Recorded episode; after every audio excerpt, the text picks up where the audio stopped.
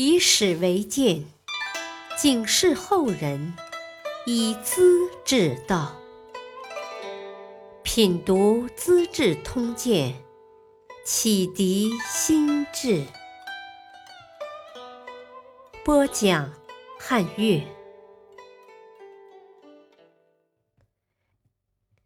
第六集：鸿门宴项庄舞剑，食生肉樊哙问罪。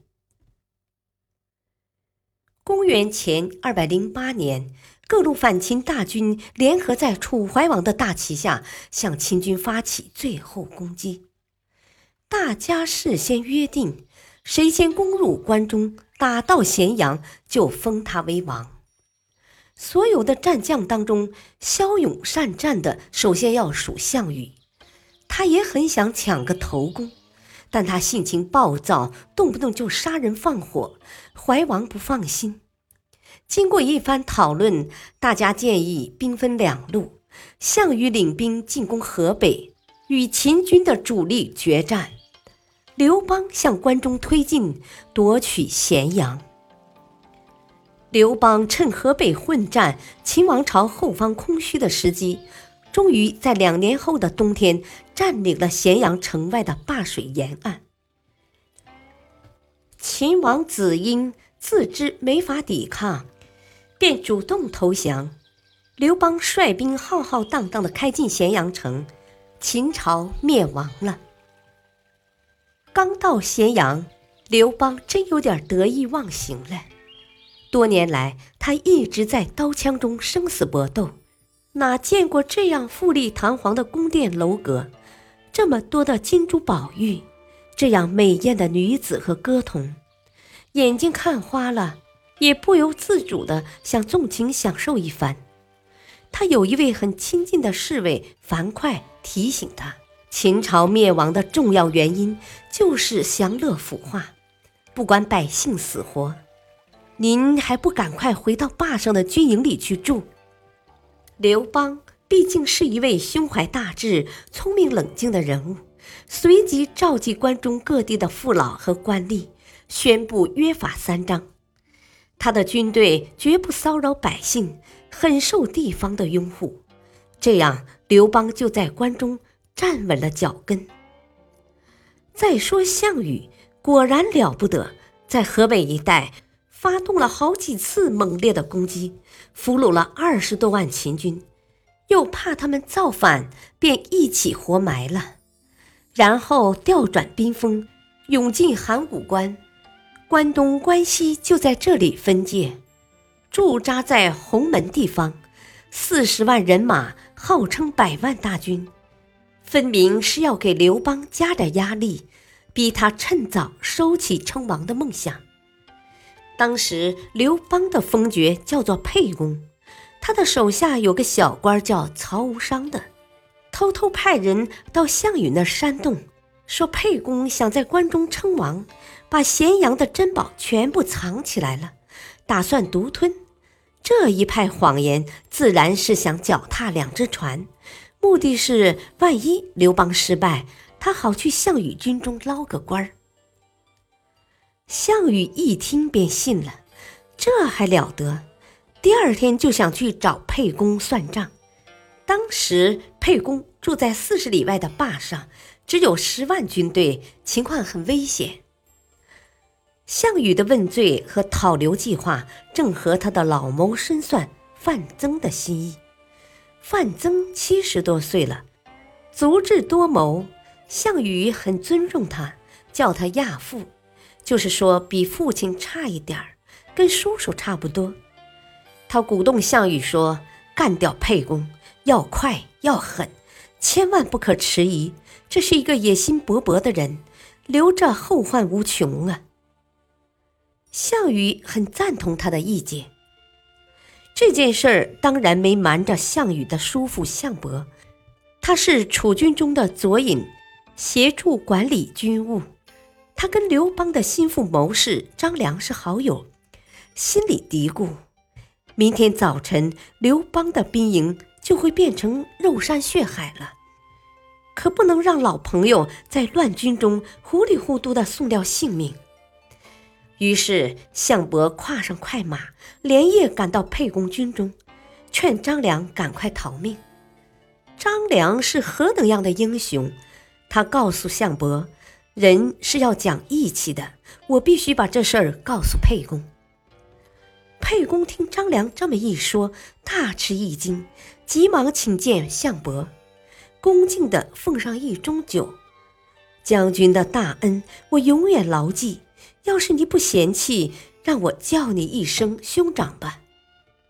接着表白自己如何封存财物，专等项王前来清点，自己丝毫没有称霸的意思，请他务必在项王面前详细解释，多加关照等等。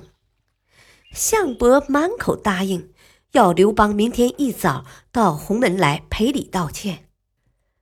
次日大早，沛公带着百多名骑士，快马赶到项羽的军营。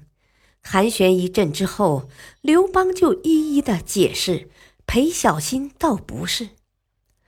昨晚项羽已听过项伯的劝解，打消了杀人的念头，这会儿就更不提防了。他脱口而出：“你就放心吧，要不是你的曹无伤跟我闲扯。”我怎么会这样想呢？话说出口也没在意，随即吩咐摆酒作乐。酒已喝得半醉，亚父范增有些着急，眼看项羽没什么动静，便反复向他丢眼色，好几次拿起玉块，就是一种玉石做的装饰品晃动，示意项羽动手杀人。项羽心里虽然明白，只是不动。范增急了，借机溜出帐外，把项庄唤来。项庄是项羽的亲信武将，勇敢非凡。范增悄悄地吩咐说：“咱们大王心慈手软，会坏事的。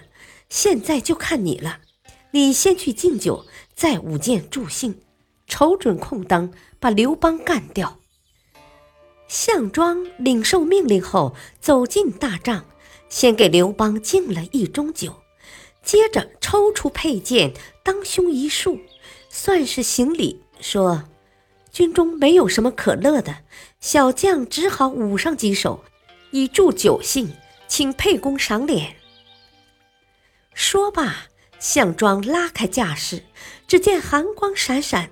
宛如一条游龙，时时在刘邦的身边缠绕，气氛相当紧张。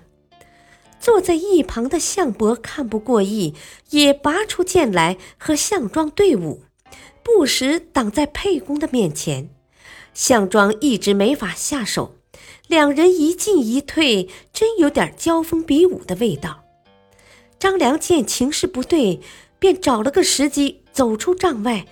召唤正在等候的樊哙，快快，项庄舞剑意在沛公，全靠你了。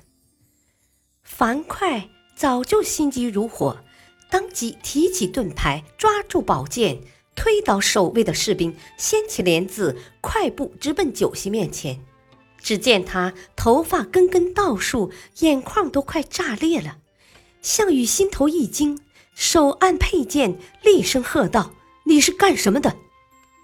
张良一旁答道：“沛公的侍卫樊哙。”项羽随手端起酒盅，壮士好样的，请喝一杯。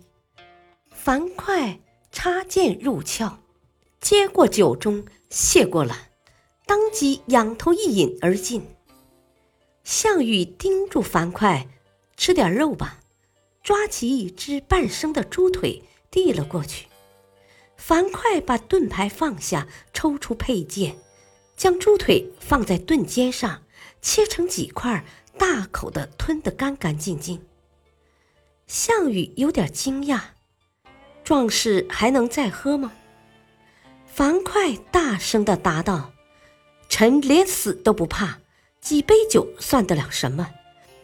当初怀王和将军约定，谁先攻入咸阳，谁就封王。”如今沛公进了关中，一切财物原封不动，驻军霸上，专等将军。你却听信小人的挑拨，公然要杀沛公，是何道理？项羽无话可答，只好装作没听到，一味地向客人请酒让菜。气氛稍微缓和了，沛公起身向主人致歉，要去解手。走出大帐时，示意樊哙跟来。他想马上溜走，又感到不辞而别不礼貌。樊哙着急了：“都是什么时候了？人为刀俎，我为鱼肉，还讲什么告辞？”沛公没再犹豫，丢下马车，骑上快马，驰回坝上去了。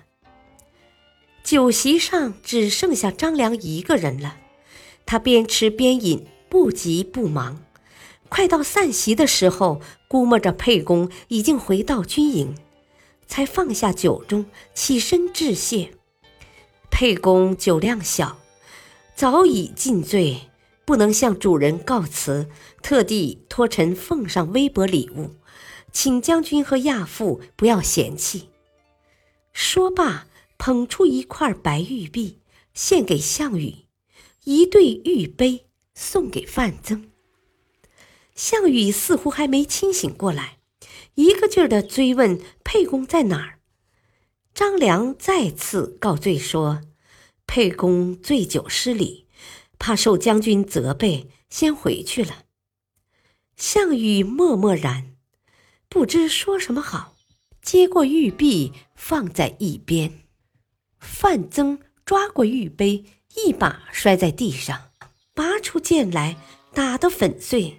他白了项伯一眼，狠狠地骂道：“这小子真蠢，跟你还能说些什么呢？将来抢夺天下的必定是这个沛公，我们都要做他的俘虏。”他表面上在骂项伯，骨子里却是骂项羽。也许两个人都骂了。沛公回到军营，二话没说。立刻把曹无伤抓来处死，这就是历史上有名的鸿门宴。感谢收听，下期播讲智管武刘邦分羹，困垓下霸王别姬。敬请收听，再会。